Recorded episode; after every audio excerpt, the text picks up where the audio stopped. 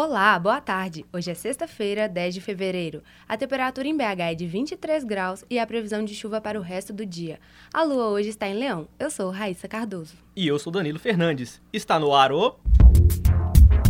PF Cult seu prato feito de cultura.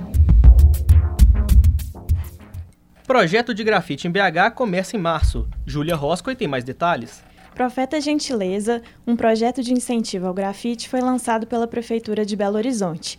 O objetivo é mostrar o grafite como arte urbana e arma contra as pichações. Serão selecionados em março de 50 a 80 grafiteiros para pintar murais na cidade. Haverá também debates sobre a arte urbana e um concurso de grafite. O vencedor fará uma pintura na antessala do gabinete do prefeito Alexandre Calil. Estudantes de cinema recebem a visita do diretor José Luiz Villamarim. A reportagem é de Isabela Guimarães e Luiz Andrade. Ex-aluno da PUC Minas, José Luiz Villamarim é conhecido pelas novelas de sucesso da Rede Globo, como Rei do Gado e Avenida Brasil.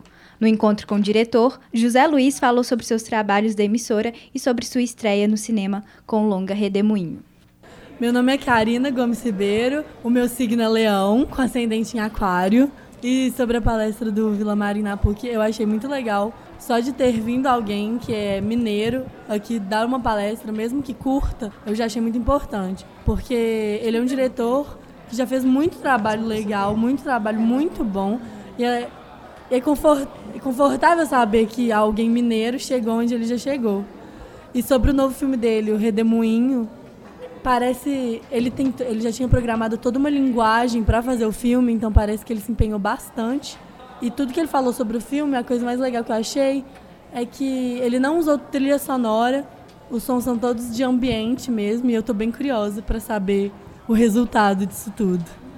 Meu nome é Hans Bauer, eu sou de Gêmeos e eu achei bem interessante o papo que a gente teve com ele, principalmente falando da Globo mudando mais para esse sistema de, de ter mais minisséries do que novelas, essas coisas. E também que é muito é uma responsabilidade muito grande passar um programa para que 200 milhões de pessoas vão assistir durante o dia.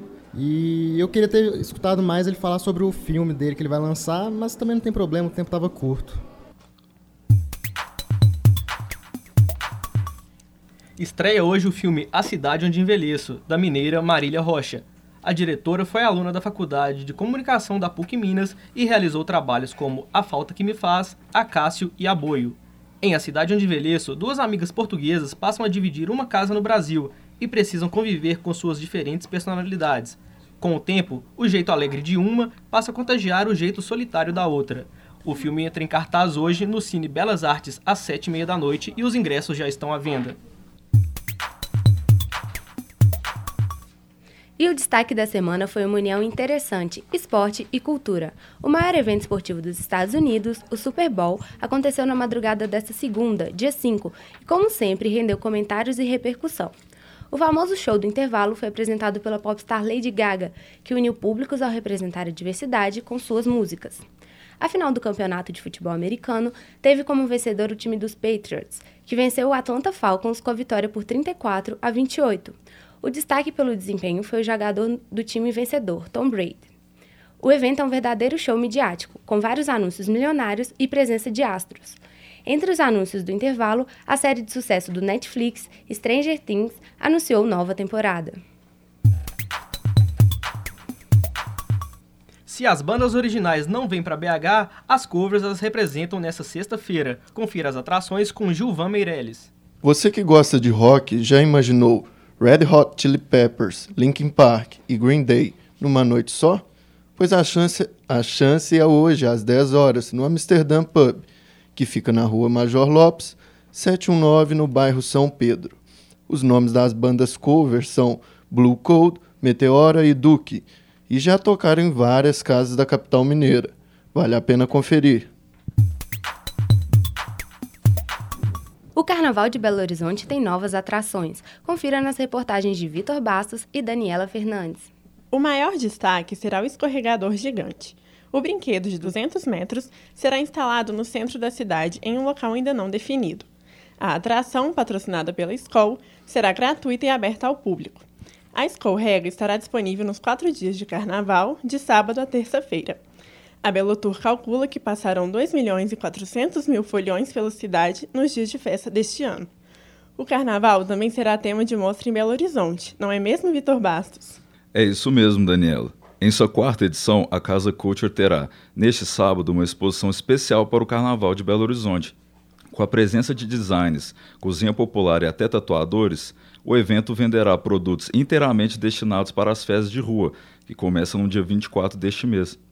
Para quem pretende se aventurar nos blocos da cidade, não faltam acessórios para escolher.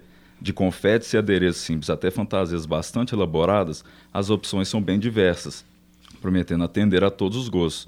Localizada na rua Nazaré, no Alto Santa Lúcia, Casa Culture abrirá amanhã ao meio-dia e a entrada será franca. Nosso PF de hoje é esse. Gostou, gostou. Não gostou, voltamos semana que vem. Essa é uma produção dos alunos do quinto período de jornalismo da Faculdade de Comunicação e Artes da PUC Minas, com edição de Anne Guimarães e Tércia Caroline. A técnica é de Clara Costa, Luna Ferreira e Rafaela Araújo. A supervisão é da professora Yara Franco. PF Cult, seu prato feito de cultura.